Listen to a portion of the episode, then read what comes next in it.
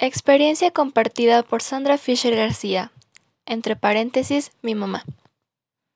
Hola, ¿qué tal?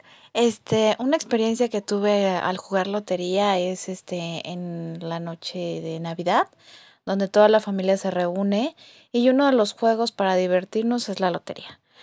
Y cada familia lleva un, un regalo donde se, se ponen en una mesa y bueno, y todos empezamos a jugar.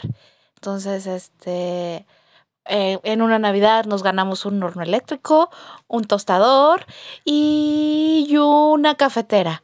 Entonces estuvo muy divertido y bueno, y es un juego que compartes con familia y es muy fácil de, de jugar. Bueno, eso es todo. Gracias, bye.